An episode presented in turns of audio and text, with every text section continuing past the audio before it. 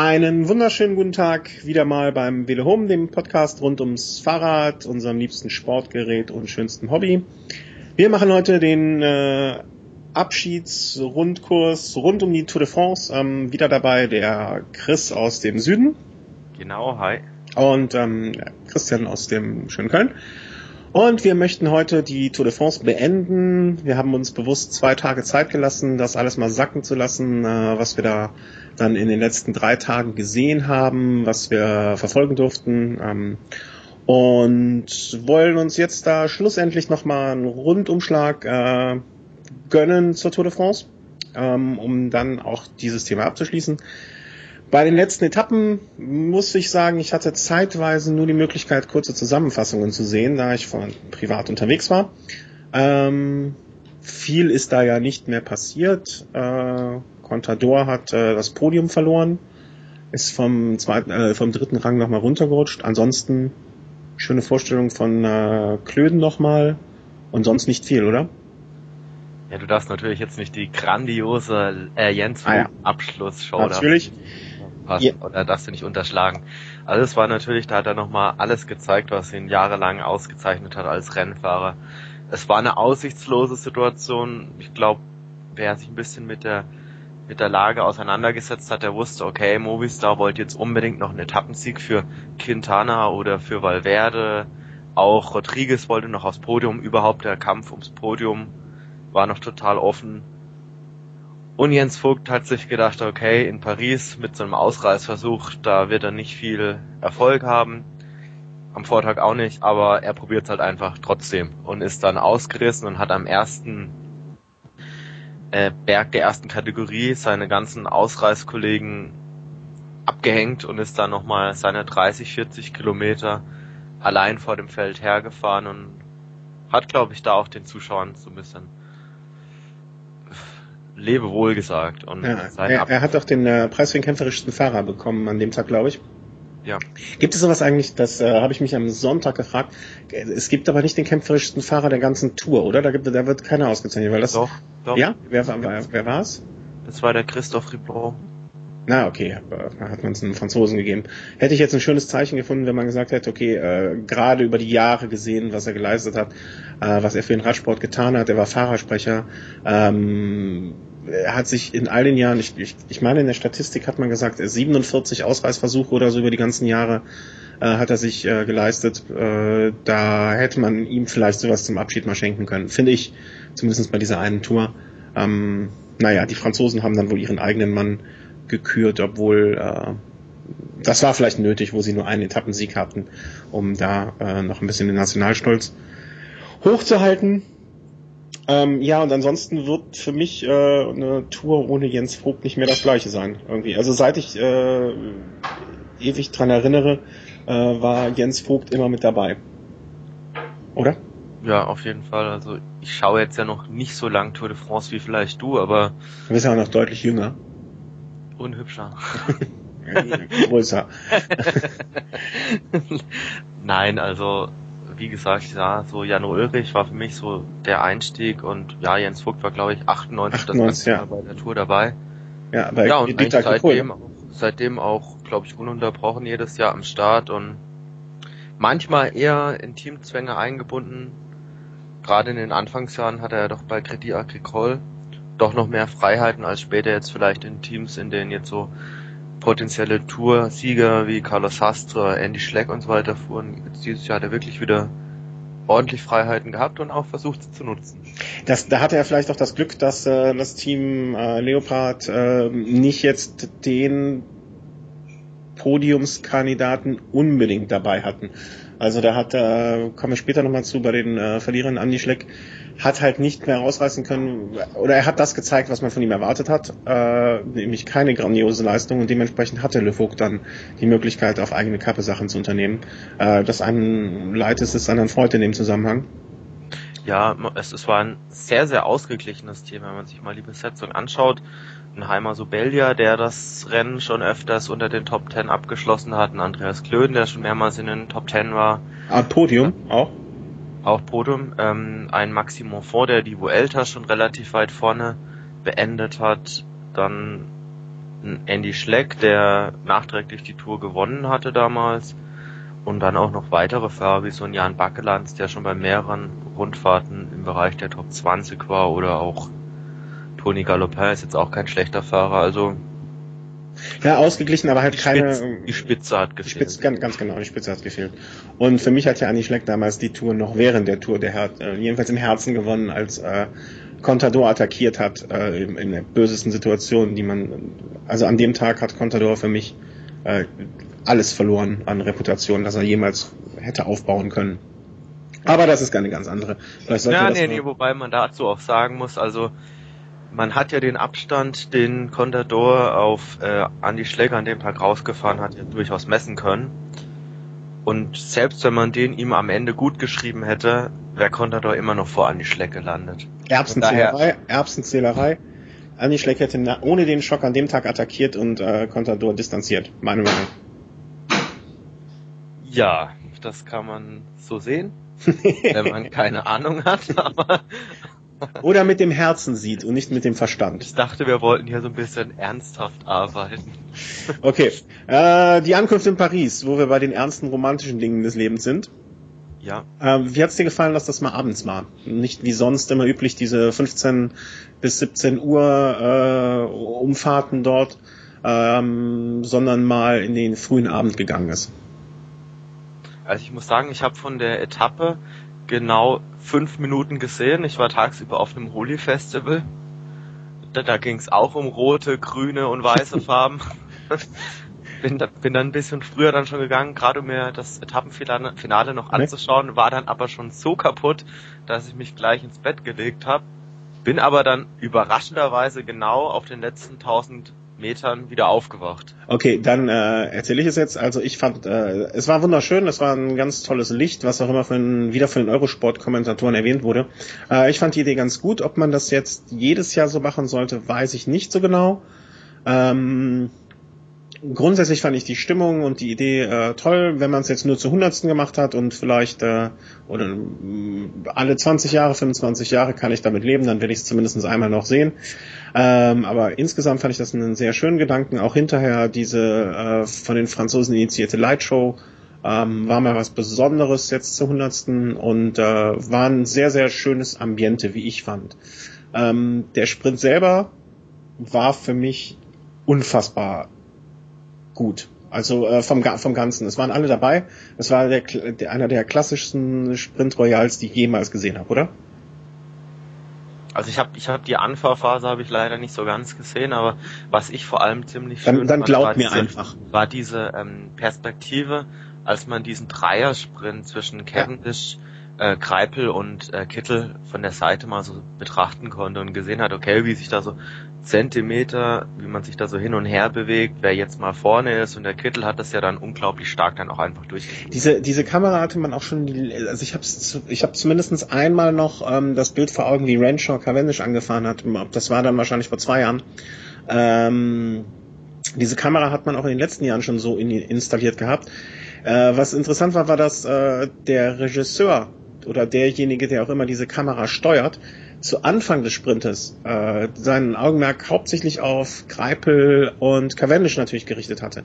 Und Kittel, der ein paar Meter schon davor war, der vielleicht ein, anderthalb Radlängen Vorsprung hatte, wurde gar nicht ins Bild genommen. Wahrscheinlich, weil man gar nicht mehr damit, weil man entweder ihn noch gar nicht gesehen hatte oder weil man gar nicht davon ausgegangen ist, dass er das so durchziehen kann. Und ähm, dass er es dann durchgezeigt hat, hat er wirklich fulminant äh, gezeigt und hat die beiden stehen lassen. Cavendish äh, ist noch das Hinterrad so, hat einen leichten Schlag bekommen, äh, hat sich einen, naja, spektakulär gerettet, wäre jetzt übertrieben, aber es hätte ihn auch schmeißen können. Und äh, Kittel war einfach der mit Abstand beste und stärkste auch da. Also er hat seinen vierten Sprint gewonnen. Und äh, für mich die große, äh, nicht Überraschung, aber der, der, der, der, der große schöne Moment. Für mich jetzt auch als deutschen Radsportler, dass äh, Kittel da so aufgetrumpft hat. Auf jeden Fall. Also ich muss sagen, vier Etappensiege hätte ich ihm auf keinen Fall, auf keinen Fall zugetraut. Also noch vor der Tour hätte ich mir vorstellen können, dass ich mehrere oder, oder sehr viel Geld darauf verwettet hätte, dass er Paris gar nicht sieht. Mhm. Aber er hat auch anscheinend im Bereich Bergfahren doch deutlich Fortschritte gemacht. Also was für mich jetzt so im Vorfeld nicht zu erwarten gewesen wäre. Ja, also ich hätte ihm, ähm, ich hätte ihm vor der, hättest du mich gefragt vor der Tour, wie viel, äh, oder bei den Sprintankünften, hätte ich gesagt, der macht zwei zweite Plätze. Mehr hätte ich ihm, äh, äh, ehrlich gesagt nicht zugetraut. Oder sagen wir vielleicht einen ersten Platz und einen zweiten. Aber das Cavendish, ähm, ich sag mal, mit einem Sprintsieg so abschenken muss, dass äh, Greipel, der jetzt auch immer Pech hatte und äh, sein Anfahrer Sieberg ähm, mit Schlüsselbeinbruch jetzt noch am Ende ausfiel, ähm, hätte, wäre er dabei gewesen. Wer weiß, wie es dann ausgesehen hätte, aber von Konjunktiven lebt die Tour nicht, sondern man muss dann halt abliefern und ähm, ich da ich für mich war es ganz klar und für die meisten anderen ja auch auf den äh, Zweikampf Greipel gegen Cavendish hinausgelaufen und dass Kittel sich so da in den Vordergrund spielt, äh, Chapeau, also hätte ich niemals gedacht. Ähm, Fall, ja. Grüne Trikot, Sagan äh, war jetzt, wenn wir schon mal bei den Sprintern sind, war jetzt, glaube ich, äh, von allen Trikots das am sicher vorherzusagende, oder?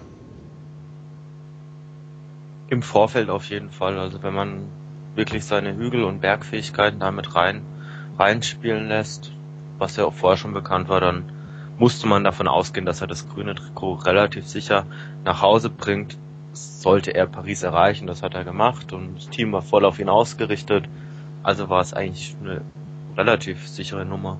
Ja, und ähm, das sollten wir, das machen wir dem nächsten Mal. Das machen wir im nächsten Jahr, da gucken wir einfach vorher, äh, wer bei den Buchmachern in welchem Trikot vorne steht und kontrollieren dann hinterher auch, wie weit äh, sich das ähm, bestätigt hat.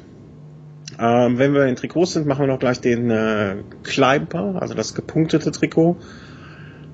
Hätte man vorher, also ich habe mich vorher festgelegt auf Rodriguez, äh, wäre ich wahrscheinlich auch mit meiner Meinung nicht alleine gewesen. Ähm, aber jetzt hat's Quintana doch äh, einigermaßen deutlich auch gemacht.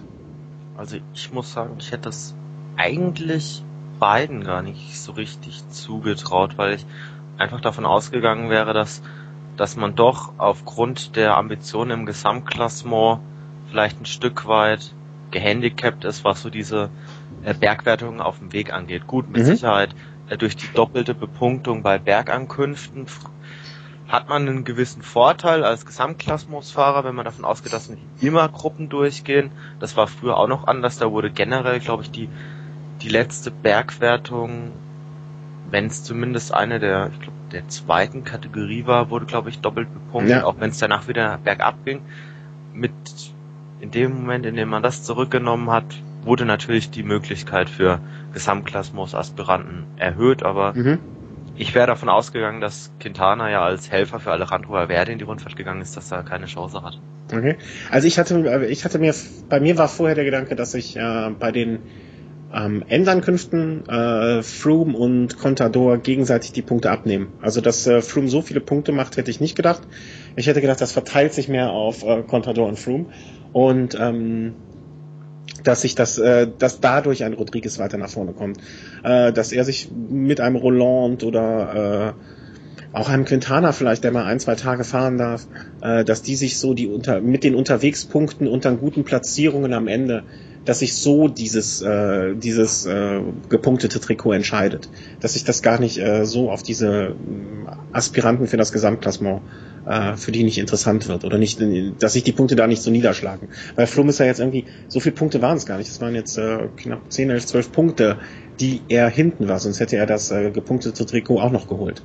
Und also so hat war es war eine sehr, sehr spannende Nummer dieses Jahr. Also mit dem gepunkteten Trikot, wenn man sich's anschaut, vor der letzten Bergetappe waren noch elf Fahrer rein rechnerisch in der Lage, das Punktetrikot überhaupt noch zu gewinnen. Also das war also schon recht außergewöhnlich. Mhm. Es waren, es lagen glaube ich fünf Fahrer innerhalb von elf oder zwölf Punkten.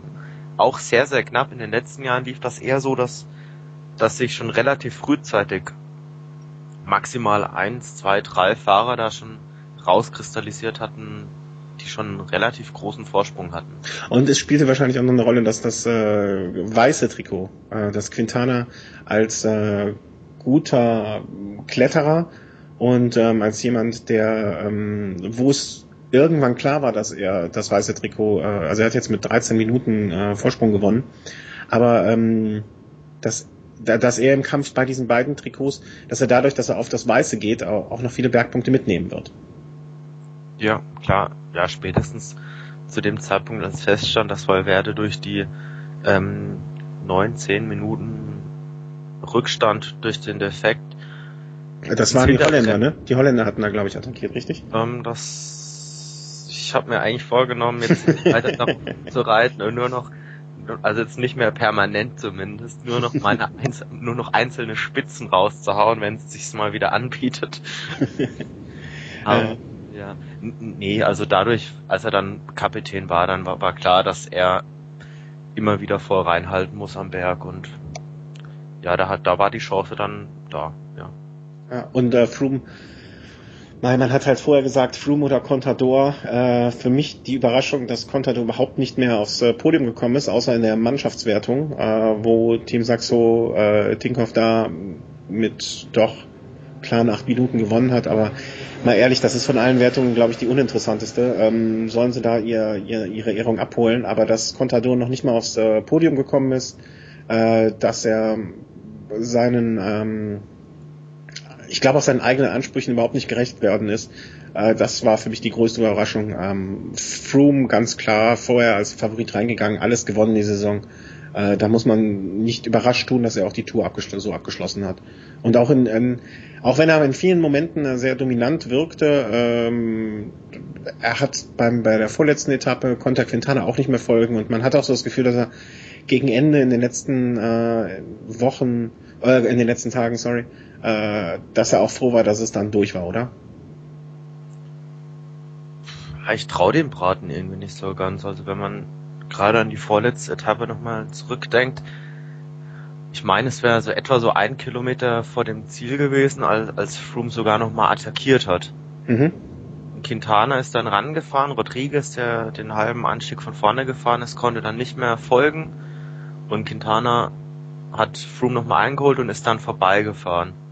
Und für mich ist es unvorstellbar, wie, wie man dann auf einem Kilometer nochmal eine halbe Minute verliert, wenn man kurz davor noch angegriffen hat.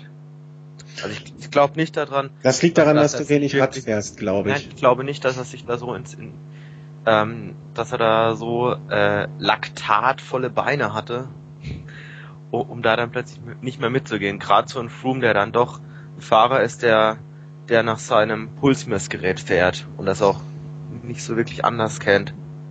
Naja, vielleicht hat er sich auch gedacht, komm, lass jetzt gut sein, was soll's. Also so viel nimmt er mir jetzt auch nicht mehr hier ab. Ähm, ich habe jetzt meine, wie viel, meine vier Minuten oder oder oder fünf Minuten, die es da waren. Er hat ja am, am Ende in Paris auch noch mal ein bisschen was verloren. Ich habe jetzt meine Zeit, mein Gott, schenkt ihm die Minute. Was soll's? Was soll denn jetzt noch passieren? Also äh, das ist eher meine Meinung da, glaube ich. Ja, oder er wollte sich einfach ähm, vielleicht auch mal als als guter Verlierer mal so medial in Szene setzen, also oder durch ja durch durch ein bisschen so ein Herschenken auch so ein bisschen so ein Gönnertum dann halt. Ja, aber das ist halt auch gefährlich, ne? Also wenn, wenn man jetzt äh, ich finde immer dieses Herschenken, das kann genauso gut dann sehr schnell als Arroganz ausgelegt werden, so wie es man bei Armstrong vielleicht mal gemacht hat. Ähm, das kann einerseits äh, sehr viel Sympathien äh, jemandem geben, aber es kann auch arrogant wirken. Und ich, ich, ich, nehm, ich glaube, dass man bei, bei Froome hat sich zumindest bei mir der Eindruck äh, verstärkt, dass er nicht dieser arrogante ähm, Dominator bei der Tour ist, sondern dass er halt auch manchmal einen schwachen Tag hatte, diese Geschichte da, äh, wir sprachen drüber, wo er versorgt werden musste von, von Porty, äh, von Port.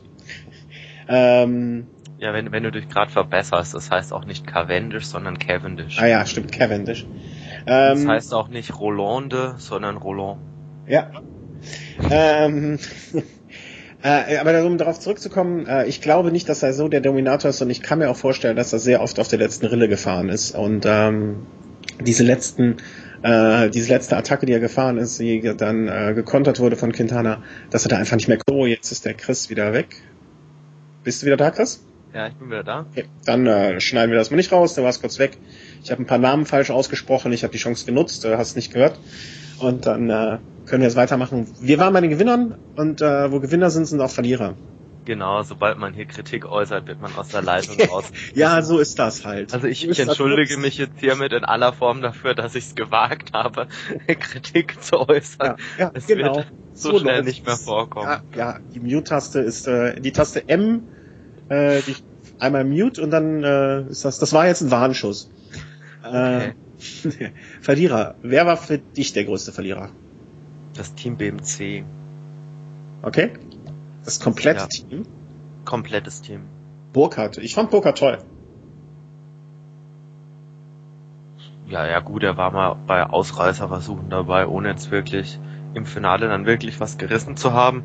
Aber wenn man sich's anschaut, letztes Jahr mit Kettle Evans und TJ Van Garderen noch zwei Leute in den Top Ten gehabt. TJ Van Garderen weißes Trikot, man hat den Weltmeister in seinen Reihen, der jetzt auch nicht zur Geltung kam. Und ich glaube, der Beste am Ende war dann Cadel Evans auf gefühlt Platz 30, 40. Ich weiß es nicht genau. Ja, irgendwo da muss er, da unten war, ist er abgeblieben. Er ist ja ein paar Tage auch im Gruppetto rumgefahren. Also äh, für ihn selber, äh, er, er wird das wahrscheinlich noch auch mal selber in Ruhe analysieren müssen, wo er da überhaupt, äh, was da los war. Äh, gebe ich, also ähm, für mich war es nicht die größte Enttäuschung, ähm, weil ich damit gerechnet habe, dass BMC äh, oder dass Evans drüber ist. Viel zu schwerer äh, Giro für ihn. Ähm, oder nicht zu schwerer Giro, aber bei, für beides ist er einfach nicht mehr nicht mehr gut genug. Ja, meine Meinung. Aber auch, glaube ich, auch noch. Also vor, vor einigen Jahren lief es ja ähnlich. Also wir hatten, wir haben noch einen BMC-Fahrer, äh, Morabito, auf 35. Ne? Also das war der erste, Evans dann auf 39 ähm, mit ordentlich Rückstand von anderthalb Stunden. Äh, Evans Zeit ist leider Manche sagen wegen seines Fahrstils auch Gott sei Dank vorbei. Ähm, ich fand ihn immer einen netten Kämpfer und einen freundlichen Gesellen, äh, aber wie auch andere ist wohl langsam Schluss bei ihm. Ja, wobei man trotzdem die, die Saison jetzt nicht als verlorene Saison beschreiben kann. Also er hat ja zumindest noch einen Podiumsplatz beim Tiro geholt und das ist ja wirklich alle Ehren wert. Ja, und er ist ein Toursieger. Also äh, das können nicht viele von sich behaupten. Ähm, wobei man sagen muss, der andere Toursieger, äh, Contador, für mich auch eine Riesenenttäuschung. Ähm, da, da ist er auch selber nicht glücklich mit, oder? Hast du da irgendwas gehört schon von ihm? Ja, glücklich wird er mit Sicherheit nicht sein. Er lag jetzt auch, ja, wie soll man das sagen? Also er lag jetzt im ganzen Saisonverlauf noch, oder hatte er noch nie wirklich diese Klasse, die man aus vergangenen Jahren vielleicht noch von ihm kannte. Also und, und, er hat bei der Dauphiné schon ein Stück weit angedeutet, dass er einem Tempo vom Froome nicht, nicht folgen kann. Ja, man hat ihm zweifelsohne bei der Tour dann mehr zugetraut, weil man vielleicht davon ausgegangen war, okay, er wird mit Sicherheit in der Lage sein, noch die eine oder andere Schippe draufzulegen, war dann nicht der Fall. Aber ein Desaster war die Tour für ihn jetzt auch nicht. Also was, was hast du irgendeine Erklärung dafür? Also die einfachste Erklärung wäre natürlich, ist, ihm fehlt der Raketensprit, den er vorher gehabt hat. Ne, das könnte jetzt eine ganz klare äh, Erklärung sein, dass man sagt, okay, die Fahrer fahren heute alle sauberer ähm, und dementsprechend die, da steht ein Contador dann halt da, wo er hingehört, ne? Irgendwo so zwischen Platz äh, drei und sieben vielleicht, drei, sechs. Äh, da kann man ihn einordnen. Hm? Glaube ich, glaube ich einfach nicht dran.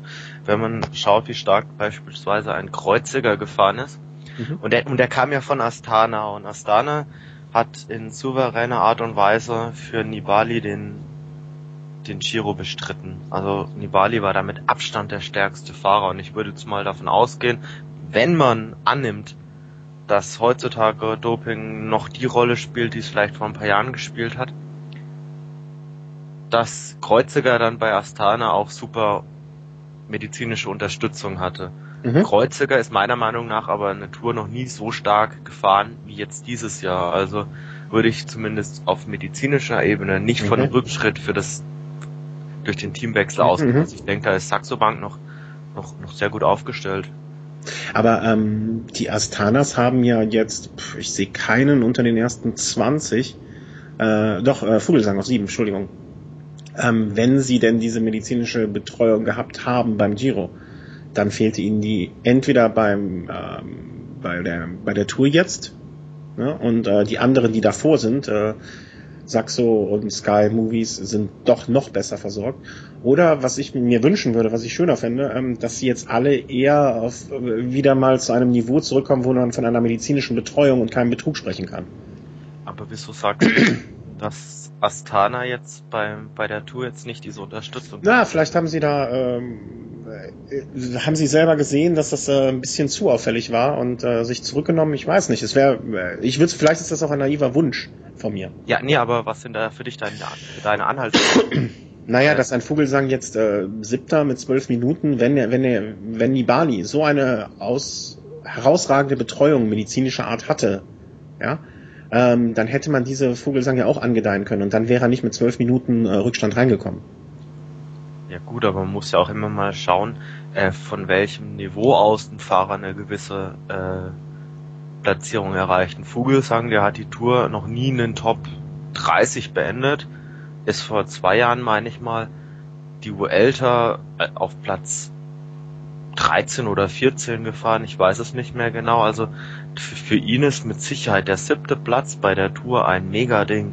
Okay. Da bin ich hundertprozentig von überzeugt und man darf da jetzt auch äh, nicht nur auf, auf, auf Vogelsang schauen, sondern man muss auch beachten, was für für Begleiterscheinungen da jetzt für Astana da jetzt eine Rolle gespielt haben. Also es sind, meine ich, nur mit mit fünf Mann dann im Ende, mhm. Ende in Paris einge, äh, angekommen. Ein Brajkovic hat schon relativ früh in der ersten Woche aufgeben müssen, der mit Sicherheit auch in der Lage gewesen wäre, Top 10, Top 15 anzupeilen. Ja, Kascheshkin schon vor dem Mannschaftszeitfahren rausgefallen. Gerade im Mannschaftszeitfahren, wenn man da einen Fahrer nicht dabei hat, kann das schon ein bisschen reinspielen. Also du mal, du siehst so grundsätzlich gesehen keine Indizien dafür, dass es, äh, für, dass sich an dem, an der, an der, am Niveau der medizinischen Versorgung etwas geändert hat. Ich, ich weiß es nicht. Ich möchte eigentlich nicht groß rumspekulieren. Okay. Also kann sein, kann nicht sein, hm. weiß ich nicht. Also es wird auf jeden Fall interessant äh, zu sehen in, in, in, in einem paar Jahren, wie dann diese Tour zu bewerten ist. Ich hoffe noch genauso wie jetzt. Ähm, Andy Schleck war das, was man von ihm erwartet hat, leider Gottes, oder? Da ist er gelandet. Ja, vielleicht sogar ein bisschen besser, als man hätte erwarten können. Also wenn er, wenn er immer voll durchgezogen hätte, wäre mit Sicherheit auch ein Platz unter den Top 15 möglich gewesen. Er hat es dann auf die Karte Ausreißversuche in der letzten Woche gesetzt. Hat nicht ganz geklappt, aber nun gut, also er hat zumindest seine Nominierung hat er gerechtfertigt. Das denke ich auch. Also Platz 20 äh, hat er sich vorher wahrscheinlich auch anders vorgestellt. Ich hatte ja, ich weiß nicht, in welchem Kaffeesatz ich gelesen hatte, ich hatte ihn auf dem Podium gesehen. Äh, da muss ich sagen, voll daneben. Ähm, ja, Pech gehabt. Cavendish war für mich auch eine Enttäuschung ein bisschen. Ähm, ähm, ich, ich weiß nicht, inwieweit ich jetzt gleich wieder der Sendung verwiesen werde. Äh, Cavendish. Richtig. also, wo ist die M-Taste? Also, ja, ja. Ähm, Cavendish äh, von der Isle of Man äh, war für mich auch ein bisschen Enttäuschung. Ich hatte ihn, äh, weil ich ihn eigentlich als Fahrer so auch ganz gerne mag, äh, hatte ich mir ein bisschen mehr von ihm versprochen. Ähm, sein, äh, ich kann mir aber auch noch nicht vorstellen, dass seine Zeit irgendwie auch schon rum ist. Also er ist jetzt zwar schon ein paar Jahre sehr dominierend, hat bei der Tour jetzt die letzten vier Jahre Paris gewonnen, aber das kann es ja jetzt auch noch nicht gewesen sein, oder? Hast du gerade gesagt, er hat die letzten vier Jahre Paris gewonnen? Ich meine ja, dass er die, letztes, die letzten vier Jahre in Paris gewonnen hat, die Etappe. Äh, weiß ich jetzt nicht genau, glaube ich aber fast nicht. Gut, das werden wir im Nachhinein ist, überprüfen. Ist, ist, ja wurscht, ist ja wurscht. aber im, im Endeffekt, gut, er hat zwei Etappensiege geholt, letztes Jahr hat er drei geholt. Ihm, ihm fehlt mit Sicherheit aktuell vielleicht noch der Anfahrer, den, der ihn optimal positioniert. Der wird im nächsten Jahr wieder an seiner Seite fahren oder vor ihm fahren. Das ist der Mark Renshaw. Mhm. Von daher glaube ich, dass ein Mark Cavendish da mit Sicherheit wieder besser aufgestellt ist, auch was die Teamunterstützung angeht. Ja, also das äh, hatte ich auch, als er damals äh, als äh, Renshaw gegangen ist, habe ich auch sofort den Gedanken gehabt, ähm, das äh, geht nicht gut aus für Cavendish. Da, Cavendish, da fehlt ihm was. Ähm, also ich sehe gerade, er hat äh, 2011 fünf Etappen gewonnen und die Punktwertung. Ähm, er hat 2010 fünf Etappen gewonnen. Ähm, er hat 2009 sechs Etappen gewonnen. Also da, äh, da sieht man eigentlich schon so ein bisschen absteigender Ast. 2008 vier Etappen. Äh, es geht abwärts mit Cavendish. Schade. Naja, aber wir haben einen Kittel, was brauchen wir? Ein Cavendish. Ähm, Saxo Tinkoff, da fällt mir noch zu ein, äh, können wir kurz vorziehen, Herr Tinkoff hat sich geäußert. Und zwar hat er äh, Contador auch ob seiner Leistung ziemlich angegriffen. Also äh, Tinkoff hat einen äh, Twitter-Account, den er da in den letzten äh, Stunden, Tagen ordentlich befüllt hat und äh, über Contador mächtig hergezogen hat. Äh, ich fand es amüsant. Ich fand ihn unterhaltsam und er argumentierte, äh, wie ich finde, auch äh, einigermaßen nachvollziehbar. Er sagte, ich zahle den, dann kann ich auch kritisieren. Und ein Gedankengang, den ich nachvollziehen kann, oder? Boah, kommt immer drauf an, was man dann, was man wirklich kritisiert. Also er, Na, er, hat gesagt, er ist, er, ist, er ist reich und nicht mehr, er ist reich und nicht mehr satt. Äh, er ist satt, er ist reich und äh, er hat keinen Hunger mehr. Das waren so. Ähm, also ich habe, was ich gelesen habe, war, dass er meint, okay, er zahlt ihn wie einen Toursieger, aber er bringt nicht die Leistung eines Toursiegers. Und wenn ich mir mal so das Peloton anschaue, da gibt's mit Sicherheit einige Fahrer, die verdienen Toursieger und nichtsdestotrotz kann jedes Jahr auch nur ein Fahrer den Toursieg holen. Also ich, ich glaube, ein Wiggins wird richtig viel Geld kassieren, der hat den Giro frühzeitig abgebrochen. ein Froome, ich weiß nicht, wann er seinen Vertrag verlängert hat, wenn es noch nicht allzu lange her ist, wird auch er verdienen wie ein Toursieger. Ein Rodriguez wird bei Katjuscha mit Sicherheit nicht schlecht verdienen. Ein Valverde wird bei Movistar nicht schlecht verdienen. Einige, die fürstlich verdienen, werden am Ende einfach nicht die Platzierung zwangsläufig erreichen können, diese, diese, diese anstreben. Mhm. So, dennoch ist das kein, keine totale Enttäuschung. Es ist doch einfach immer wieder schön, wenn man sieht, dass vielleicht auch Fahrer, die nicht so viel verdienen, auch mal wieder immer wieder in den Vordergrund drängen. So ein Quintana, Kwiatkowski. Quintana hat auch, äh, das habe ich heute gehört, auch äh, er und Valverde haben beide ihre Verträge bei Movistar verlängert angeblich. Ähm, Valverde hatte ja, glaube ich, auch noch einen Vertrag und der hatte dann nochmal einen Anschlussvertrag irgendwie so bekommen oder so etwas. Quintana hoffentlich besser dotierten Vertrag, weil das hat er sich nur wirklich verdient. Also ich, ich glaube auch, also Quintana wird mit Sicherheit einen Vertrag bekommen, der mit Sicherheit auf das Fünffache oder Zehnfache dotiert ist wie, wie der bisherige. Also davon gehe ich eigentlich felsenfest aus. Und scheinbar ist da auch noch einiges an Geld da, weil wie ich gerade jetzt auch im Video des bayerischen, äh, im Videotext des bayerischen Rundfunks lese auf Seite 122, will Telefonica, also die Muttergesellschaft von Movistar, will E Plus kaufen. Und ich glaube, da, wenn man das schafft, so einen Konzern mal zu schlucken, dann muss da auch für Radsport noch ein bisschen was vorhanden sein. Ja, wobei die machen das, glaube ich, über einen Aktienpaketaustausch. Das ist mehr so eine, ja, so eine, so eine Übernahme mit Austausch und so. Aber wenn es den, äh, mir soll es recht sein. Also ein Valverde hat sich definitiv bei der Tour einen besseren Vertrag äh, verdient. Also äh, ich war immer ein großer Schimpfer auf Valverde und äh, ich habe meine Meinung gegenüber ihn äh, geändert bei dieser Tour, was dich ja besonders freuen wird. Das ist mir eigentlich total egal. In der Hinsicht schaue ich eigentlich nur auf mich und, und mein Herz.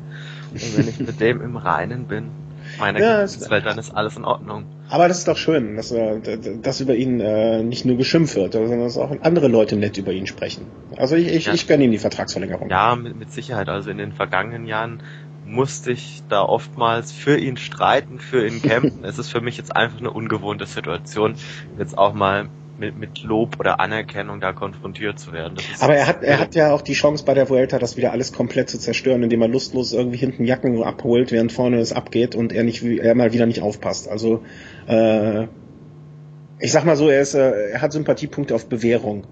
Vielleicht können wir, äh, können wir das nach der Vuelta nochmal, äh, machen wir jetzt hier ein Häkchen bei Valverde nach der Vuelta auf Wiedervorlage, wie hat er sich da gezeigt? Ja, notfalls suche ich mir einen anderen unbeliebten Fahrer, den ich dann von, dem ich von jetzt an an die Daumen drücke. Ja, Contador, das wäre das wäre doch so ein Aspirant. Der hat sich ja, bei dir, ich erinnere mich, dass du auch nach diversen olympischen Rennen immer sehr auf Contador äh, geschimpft hast. Äh, vielleicht wäre das mal eine Herausforderung für dich in der Hinsicht.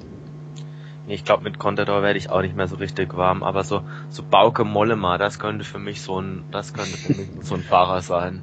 Also du möchtest dich jetzt von, von deinen eher sonst im Süden angesiedelten Sympathiefahrern mehr in den äh, Nordwesten Europas orientieren.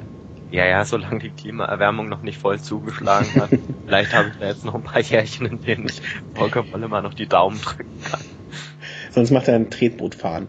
Äh, BMC äh, hatten wir eben schon gesagt, äh, war jetzt nicht ganz glücklich mit der Situation, auch äh, wie sie sich dargestellt haben und hat direkt mal einen sportlichen Leiter nach, ich glaube, vier, fünf Jahren rausgeschmissen. Äh, das ging dann doch recht flott, oder? Ja, habe ich auch nicht mitgerechnet. Also das war auch immer so ein, es gibt ja so Rennsteller, wo immer viel los ist und wo man einiges hört. Jetzt äh, Saxo Tinko und ähm, Tinkoff und äh, bei den Movies ist ja auch immer irgendwie viel los und kommen und gehen und BMC ist ja eher so ein ruhiger Verein, die Schweizer. Und äh, dass es da jetzt so von einer Sekunde auf die andere was passiert, ja, kam für mich auch ein bisschen überraschend. Vor allen Dingen, also dass jetzt nach dieser Darbietung äh, irgendwas passieren muss, war ja klar, aber dass das jetzt mit so einem Paukenschlag passiert, direkt zwei Tage später, ähm, war doch nicht so äh, zu erwarten. Ja.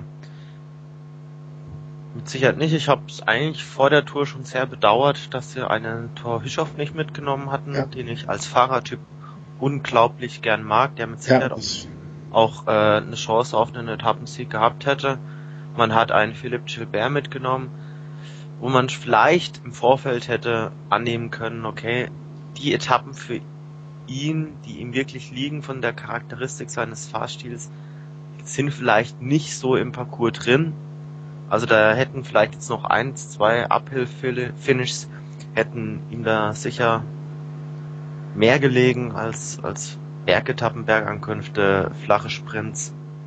Ja, ich glaube einfach, dass äh, BMC hat einfach, äh, und das war dann auch der Genickbruch, hat einfach die falsche Entscheidung getroffen mit, wir setzen auf äh, Evans. Ne? Das, äh, die ganze Strategie, äh, er fährt Giro und äh, Tour, war einfach für den Eimer im Nachhinein. Ja, aber selbst wenn, also dann gab es ja immer noch so diese Alternativkarte TJ van Garderen, die auch nicht aufgegangen ist. Also man muss dazu sagen, TJ van Garderen ist eine super Kalifornien-Rundfahrt gefahren, hat die auch gewonnen. Damals noch von einem, oder einige Plätze von einem Rogers, der jetzt ja die Tour, ich weiß nicht, in den Top 15 beendet hat. Also wenn er, wenn er die Leistung von damals bei der Tour hätte abrufen können, hätte man zumindest einen Ersatzkapitän gehabt und mhm mit einem Platz 5 aus dem letzten Jahr hätte man davon ausgehen können, okay, wenn jetzt ein Kettle Evans platt ist vom Giro, dann kann noch jemand anders noch in die Rolle. Ja, aber da muss man halt auch fragen, warum, warum, äh, warum klappt das nicht, ne? Und da, am Ende ist halt der sportliche Leiter verantwortlich und äh, da muss dann halt auch da mal die Reißlinie, äh, Reißleine gezogen werden. Und ähm, dass das jetzt aber so mit diesem äh, Knall passiert, äh, war, also mir ist das auch so, klingt jetzt komisch, aber mir ist das auch nicht so, man ist das einfach nicht so gewohnt, dass beim Fußball kennt man alle Nasen lang, fliegt ein Trainer raus und äh, hier in Köln können wir ein besonders großes und äh, lautes Lied davon singen. Aber dass das so im Radsport, äh, dass ein sportlicher Leiter jetzt so von heute auf morgen rausfliegt, das ist, ist bei mir nicht so präsent, dass das so oft passiert. Ja, wobei wir kennen jetzt auch noch nicht die genauen Umstände. Da wird man vielleicht in den nächsten Tagen, Wochen vielleicht auch noch ein bisschen mehr dazu erfahren. Mhm. Man hat ja gelesen, Vielleicht war es auch ein Rücktritt oder aus persönlichen, privaten Gründen. Man weiß jetzt nicht, was dahinter steckt. Mhm. Muss man vielleicht auch mal ein bisschen abwarten. Ja, schauen wir mal. Ähm, was sagen wir denn grundsätzlich, äh, wenn wir jetzt bei Rücktritt und äh, der ganzen Geschichte sind? Stuart O'Grady ist jetzt auch von heute auf morgen, äh, man hat eigentlich, soweit ich das äh, mitbekommen habe, noch gewartet. Äh, man hat eigentlich erwartet, dass er die Saison zu Ende fährt. Ähm, und er ist jetzt nach der Tour sofort äh, aus und Schluss und vorbei, äh, hat vom Rad gestiegen und hat gesagt, das war's. Und da kamen ja auch schon die ersten Vermutungen, ähm, er ist schon lange dabei, er hatte ja, Ende der 90er eine gute Zeit. Ähm, das hat was mit zu tun mit dieser äh, Konferenz, die morgen stattfindet, äh, bezüglich der Tour de France 1998 und den von damals ausgewerteten Ergebnissen. Ähm, ob das in einem zeitlichen Zusammenhang steht, dass er da jetzt quasi nur etwas vorwegnimmt, äh, was sonst eh passiert wäre. Er möchte jetzt lieber so Tschüss sagen und äh, dann wird das, was ja morgen, morgen glaube ich, auf einer Pressekonferenz ähm, noch äh, angesprochen wird, wird nicht mehr so hohe Wellen schlagen. Also es war zumindest eine sehr, sehr komische Situation, weil ähm, ein Stuart O'Grady hat ja schon vor, vor einigen Monaten schon angekündigt, oder vor einigen Wochen, dass die Tour de France 2014 sein letztes Rennen sein wird. Mhm. Also er hat schon sein, sein Abschiedsrennen schon so verkündet und muss sich da wahrscheinlich auch schon Gedanken darüber gemacht haben, wie er so sein Karriereende plant, wie er das sieht. Also wenn er das schon so weit im Vorfeld wirklich plant. Und ich könnte mir durchaus vorstellen, dass es mit mit der Aufklärung der 98er Dopingfälle zusammenhängen könnte. Also du hast es schon angesprochen, 98, das war noch eine sehr starke Zeit von, von O'Grady. Er hat sich in den Anfangsjahren da auch mit, mit Eric Zabel oftmals um das grüne Trikot als Hauptkonkurrent noch so auf, hervorgetan. Hat 98, meine ich, sogar das gelbe Trikot getragen. Und man mhm. weiß ja, als gelber Trikotträger muss man jeden Tag zur Dopingprobe. Mhm. Also es, es sind äh, auf jeden Fall Proben von Stuart O'Grady verfügbar, die man hätte kontrollieren können. Ob das jetzt der Grund dafür ist, dass er zurückgetreten ist, ist auch aktuell noch eine Mutmaßung. Mhm. Da wird man dann wahrscheinlich morgen dann Klarheit drüber haben. Also er hat auf jeden Fall äh, das äh, gelbe Trikot drei Tage getragen. Ähm, ich habe es jetzt mal kurz aufgerufen. Äh, von der vierten bis zur sechsten Etappe äh, war er in Gelb. Ähm, er hat äh, den zweiten Platz im Grünen, beim, in der Wertung des grünen Trikots gehabt. Ähm, also da war er auch weit mit vorne, was vielleicht auch, ich weiß nicht, wie es damals war, er hat da eine Etappe gewonnen, ähm, ob es auch damals einfach ausgelost wurde ähm, bezüglich der äh, noch anders zu testenden Fahrer, also nicht nur den Sieger der Etappe und den Träger des gelben Trikots, sondern ob man damals auch einfach zweiter zugewehr, zugelost hat oder ob man da auch gezielt nach Leuten gesucht hat, wie es ja heute, also Froome wurde ja, glaube ich, noch öfter, als er schon wegen des gelben Trikots hätte getestet werden müssen, getestet. Ähm, also es spricht, es, sagen wir so, uns würde, glaube ich, nicht überraschen, wenn da morgen bei einer, einer Pressekonferenz äh, das äh, irgendwie sich in, im Nachhinein so erklären würde, oder? Also, nee, nee, nee. also ich meine, wenn man sich anschaut, wer äh, bei der Tour de France 98 Pantani, äh, Ulrich Schülich, ähm, Nardello, äh, da sind schon ein paar Namen dabei, die nicht ganz unbelastet waren. Also da kann man, äh, ich glaube aber auch nicht, dass groß was, was rauskommt, was uns überraschen wird, oder? Also ich meine, was wollen die uns erzählen, was nicht eh schon jeder in irgendeiner Form denkt? Ja, ich meine, das war die, das war die Epo-Hochzeit. Damals gab es noch keinen keinen Test auf Epo. Demzufolge haben sicherlich einige Fahrer oder vielleicht fast alle, vielleicht alle, man weiß es nicht, da zu dieser unerlaubten Substanz gegriffen und ich meine, wir sind jetzt mittlerweile auch 15 Jahre weiter und ich glaube nicht, dass es zu der großen Erschütterung da kommt. Nee, und äh, die 98er Tour ist halt immer die Festina-Affären-Tour äh, gewesen und ähm, also jetzt von dieser äh, von dieser Tour noch irgendwas an großen Doping-Überraschungen zu erwarten, was soll da kommen? Also die Tour 98 wird immer mit der Festina-Sphäre in Zusammenhang gebracht, ähm, was damals bei dem es wurde massig Epo bei den Verpflegern, äh, bei den Pflegern gefunden. Ähm, da wird jetzt nichts sein, was irgendeinen noch hinter irgendeinem Ofen herlocken wird. Ähm, das Einzige, was ich mir, oder was für mich jetzt erstmal erstaunlich wäre, wäre jetzt, wenn wirklich der Name Jens Vogt dann auf dieser Liste auftauchen würde, der ja schon mal gesagt hat, okay, alle Doper gehören für ihn auf den Scheiterhaufen und dann gehören sie verbrannt. Also wenn der Scheiterhaufen Vogte dann jetzt wirklich als, als Mitdoper da in Erscheinung treten würde, das wäre dann doch was. Das, das wäre für mich spannend fände. Also das mit wär, die erste Reaktion. Also das wäre für mich in einem sehr, sehr schlimmen, äh, wie soll man sagen, in einem, es wäre sehr, sehr traurig. Also ich, äh, für mich gibt es ein paar Fahrer, wo ich immer noch äh, glaube oder wo ich, wo ich, ähm, wie soll man sagen, wo ich mein Bild nicht gerne zerstört sehen würde, ähm, dass die vielleicht clean fahren. Und äh, das, da würde Vogt dazugehören. Wer denn ich würde ihm. Bitte? Wer denn noch alles? Das würde mich jetzt mal interessieren. Ähm, ich würde es nicht sehr ähm, schön finden, wenn ein Jaksche zum Beispiel nach seinem, äh, nach seinem Dopingvergehen noch mehr erwischt werden würde. Ähm, ich glaube, das ist auch nicht der Fall. Ja, es würde mich, äh, wer war es, David Miller von Garmin, der ja auch als der große Anti-Doping-Fahrer jetzt gesehen wird, äh, wenn der jetzt erwischt werden würde, das wird mich stören. Also es wird mich vor allen Dingen bei Fahrern, die man schon erwischt hat und die dann nochmal so dumm sind. Äh, Stichwort äh, Ricardo Rico. Ähm, bei den Jungs. Danilo Di Luca beispielsweise. Genau. Bei, Armstrong bei den Leuten, da würde es mich massiv stören. Weil du kannst, ich gebe den Leuten gerne einmal eine Chance und ich gebe den Leuten auch gerne noch, äh, wenn sie sich dann, äh, wie sagt man, reuig zeigen, ähm, dann würde ich vielleicht sogar noch bei einem zweiten Mal, nein, beim zweiten Mal würde ich nicht verstehen. Also wenn jemand äh, einmal Scheiße baut, dann ist das okay und äh, ich würde auch diese Initiative der jungen deutschen Fahrer wie äh, Toni Martin, Kittel, Degenkolb waren es, glaube ich, die drei, ähm, diese Fortsagen direkt lebenslange Strafen oder längere, schwere Strafen, Äh, lebenslange Strafe finde ich immer sehr, sehr hart zu sagen, wenn ein Fahrer mit 19, 20 äh, irgendwie einen Blödsinn macht. Ähm, längere Strafen vielleicht, aber bei einer zweiten Strafe äh, würde ich dann irgendwann mal auch äh, sagen, es, es fehlt halt die Einsicht. Ne? Und äh, du, du, du schädigst nicht nur deinem, äh, dir selber, du schädigst dein Team, du schädigst alle Fahrer, die äh, versuchen sauber zu fahren.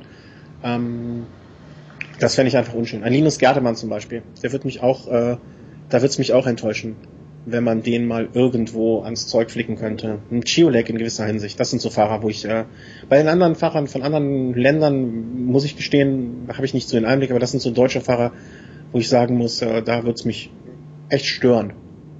Also ich weiß jetzt nicht, wie das bei Chiolek ausschaut, aber ich bin mir zumindest bei bei Linus Gerdemann jetzt ohne und mich da zu weit aus dem Fenster lehnen zu wollen, schon ziemlich skeptisch, was jetzt so seine Vergangenheit anbetrifft.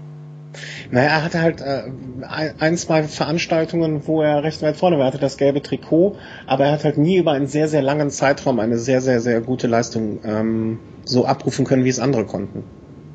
Und ich habe äh, ihn selber hier in Köln bei einer Podiumsdiskussion mit Schiolek und dem äh, damaligen Geraldsteiner Chef gesehen und äh, die Art und Weise, wie er sich gegen Doping ausgesprochen hat und wie er es auch in einer sehr, ich sag mal anderen, gegenüber anderen Sportlern sehr reflektierten Art und Weise tat. Ähm, das würde mich sehr, sehr persönlich ärgern, wenn man äh, glaubt, andere Leute so hinters Licht führen zu können, wie es ein äh, Contador mit seinem äh, angeschimmelten äh, Steak machen wollte. Also ich, ich lasse mich einfach ungern anlügen von den Leuten. Weißt du, wenn sie den Mund halten, wie ein, wie ein, ähm, na, wie eine Kurov.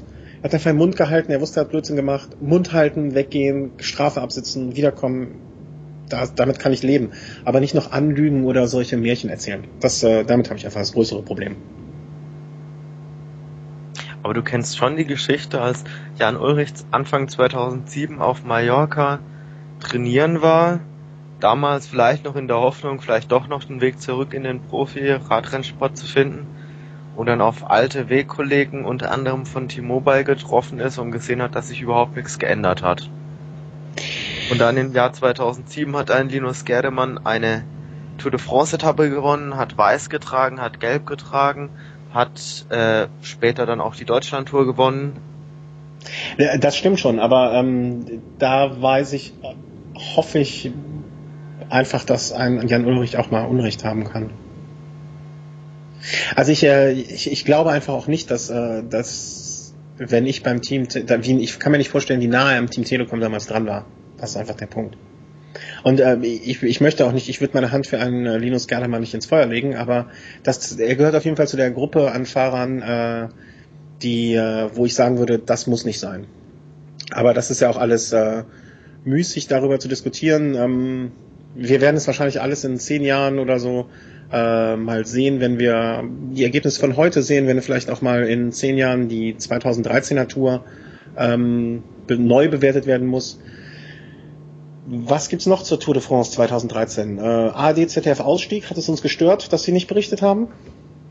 Nö, eigentlich nicht. Also ich habe mich ja. eigentlich fast eher gefreut. Also manchmal braucht vielleicht auch eine Sportart auch mal eine gewisse Ruhe oder eine gewisse Abschottung von der absoluten medialen Präsenz, um vielleicht zu neuer Stärke nochmal zu kommen.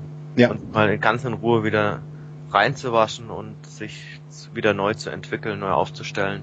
Das glaube ich, ich glaub, auch. Diese Möglichkeit hat man äh, unter dem Spartensender oder beim Spartensender Eurosport und von daher bin ich da eigentlich mit der Situation aktuell absolut zufrieden. Ja, das Einzige, was mich, äh, wo ich äh, dran dachte in den letzten Tagen, so ein, so ein Vertrag mit einem, ähm, mit den Fernsehanstalten bringt halt auch Geld, ne?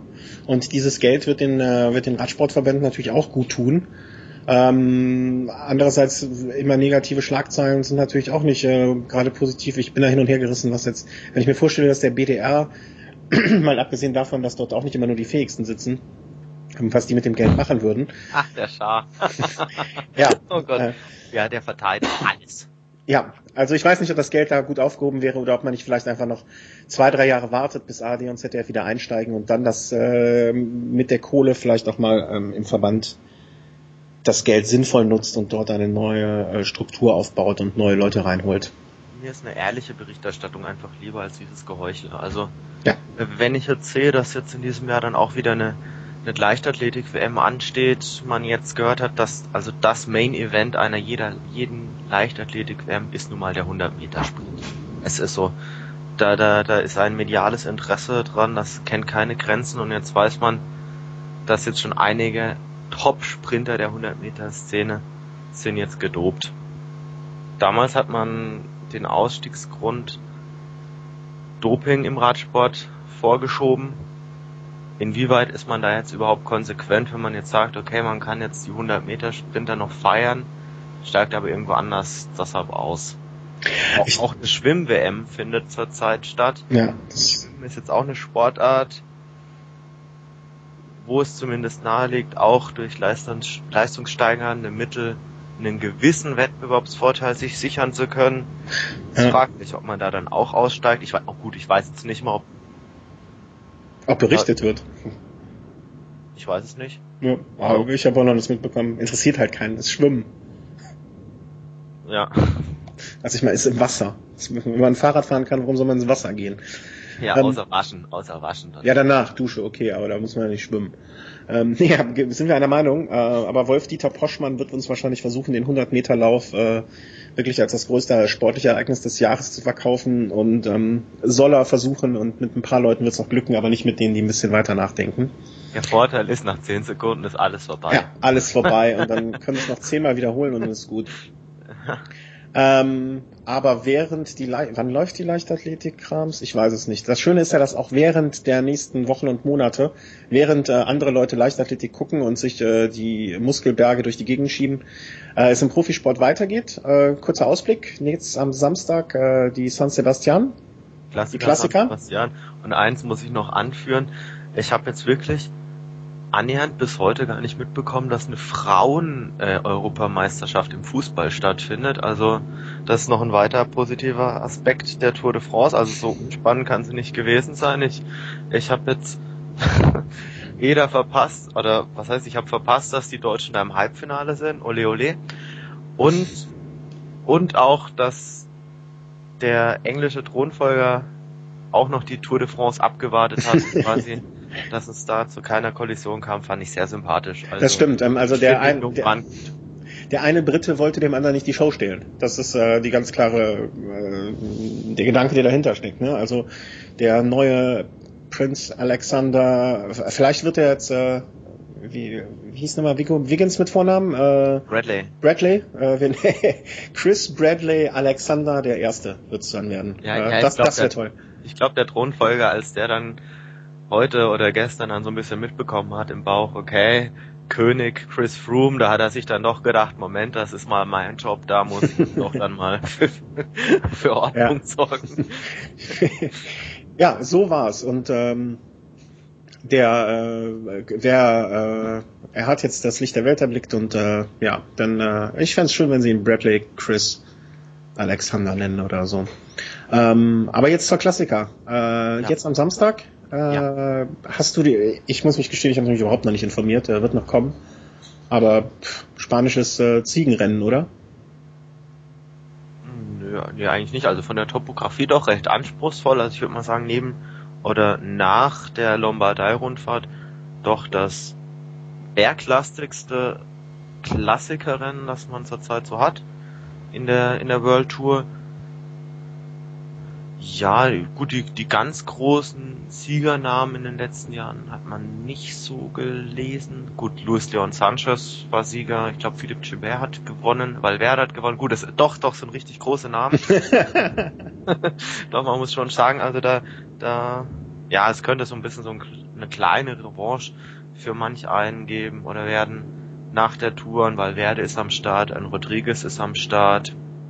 Ja, gewinnen wird's äh, Port. Oh, das glaube ich nicht. Ja, dann äh, wer gewinnt? Da haben wir jetzt mal hier Ansagen. Also Vidokurov. Also, Vidokurov, also Vidokurov steht äh, am Start. Nein. Welche Startliste habe ich denn dann von welchem Jahr? Ja, das frage ich mich aktuell auch. Ja, das Schöne ist ja bei den spanischen äh, Veranstaltern, dass es da noch nicht mal irgendwie eine englische Liste gibt und dass sie alles, also pf, keine Ahnung, von wann diese Startliste Vielleicht ist. Vielleicht als sportlicher Leiter. Ja, dann wäre, äh, nee, dann wäre Uran sportlicher Leiter bei Sky.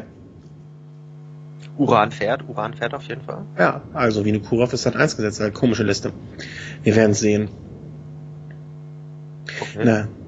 Auf jeden Fall, also wenn ein einigermaßen geschlossenes Feld ankommen sollte, also für mich dass das jetzt so ein Feld so zwischen 20 und 50 Fahrern, was ich jetzt nicht hoffen will, dann ist mit Sicherheit ein, ein Gianni Meersmann ein ganz heißer Name. Mhm. Ansonsten, meine Hoffnung ist, ist nach wie vor, dass eine relativ kleine Gruppe ankommt, in der vielleicht dann auch ein Alejandro Valverde drin ist und dann vielleicht so seinem Sieg aus dem Jahr, ich meine, es wäre 2008 gewesen, da noch vielleicht einen zweiten folgen lassen könnte. Das wäre meine große Hoffnung. Okay. Äh, Polen-Rundfahrt fängt auch am äh, Samstag an, die sich kurioserweise irgendwie zwei Etappen, äh, also die Polen-Rundfahrt ist jetzt nicht wirklich eine lange Veranstaltung, ähm, irgendwie mit einer Woche, glaube ich, gut. Ja. Äh, zwei Etappen auch in Italien diesmal. Ähm, aber das sind jetzt auch so ähnliche Tour danach, ähm, da das, das schaut man so mit dem Auge nebenher an, oder? Oder bist du da auch wirklich richtig dann noch drin? Also das interessiert mich nicht. Ja. Überhaupt nicht. Also da nehme ich eher so ein bisschen oder hole ich mal ein bisschen wieder Luft und dann geht's Richtung Vuelta. Genau. Äh, die diesmal bergig ist wie nie zuvor. Aber ich würde sagen, äh, da machen wir dann vorher definitiv nochmal eine, eine Vorshow oder äh, eine Einleitung zu oder eine Vorbesprechung. Müssen wir gucken, wie wir das alles mit dem Urlaub hinkriegen. Ähm, da sind wir, das wird ein bisschen kollidieren, aber irgendwie wird das schon gehen. Äh, letzte Sache zur Tour de France, Team Toto. Äh, genau. Wir wurden, na, einmal haben wir es in einer Sendung nicht erwähnt und wurden direkt gescholten. Äh, wie das war's? Richtig. äh, ich bin mit meinem Team Toto sehr zufrieden gewesen. Äh, gut wie eh und je. Auf einem Moment. der vorvorletzten Plätze gelandet. Moment, ich scroll mal rund. Es dauert noch ein bisschen. Nee, brauchst nicht so weit. Das, äh, du kannst. Steuerung F drücken, du bist in der Computertechnik nicht so versiert. Dann bin ich ganz unten. ja. Ah, jetzt, jetzt, jetzt habe ich dich, jetzt habe ich. Ich sag mal, ich bin auf dem achten Platz äh, von elf Leuten, damit bin ich äh, im Mittelfeld und sehr zufrieden. Ja. Also quasi vor den Blinden und Ahnungslosen. Oder, genau. oder quasi da ja. im mittleren Mittelfeld. Ah nee, ich sehe, es haben 13 mitgespielt. Von 13 bin ich Achter, das finde ich in Ordnung.